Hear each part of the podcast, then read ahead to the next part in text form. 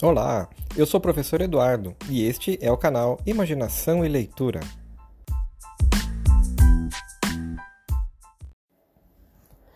No podcast de hoje, nós veremos dois aspectos relacionados com a literatura: como ela se relaciona com a realidade e também como é possível interagir com a literatura. Bem, o primeiro aspecto, literatura e realidade, trata do seguinte: Assim como as demais formas de arte, a literatura cria modos de representação do mundo e do ser humano. Existe nesse aspecto, então, a verossimilhança. O que vem a ser isso? A palavra verossimilhança vem do latim verossimilis, cujo sentido se refere a algo que provavelmente poderia ter acontecido. Ou seja, uma obra verossímil é aquela que, mesmo pertencendo ao universo ficcional, pode ser entendida como possível pelo leitor.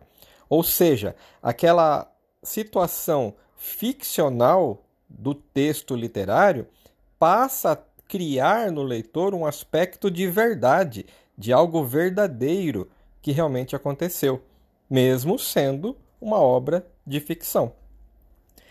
O segundo aspecto, literatura e interação, com quem a literatura interage? Com seus leitores, obviamente. Há então um objeto social. Existe porque alguém escreve aquele texto e outro alguém lê aquele texto. Então, com quem a literatura interage? Com os seus leitores. Há nesse aspecto também algo que deve ser ressaltado que é a intertextualidade. O que é a intertextualidade? É quando dois textos conversam entre aspas entre si. Ou seja, um texto faz uma referência a um outro texto conhecido. E assim existe a intertextualidade. Diz respeito a esse emaranhado de textos que, de forma explícita ou implícita, dialogam na produção e na leitura de textos.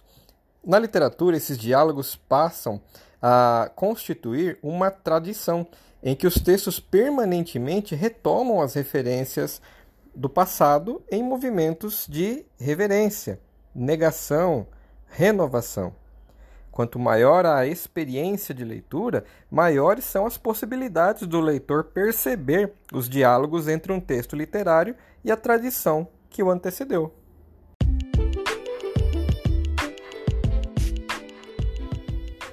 No próximo podcast, veremos quais são as funções da literatura.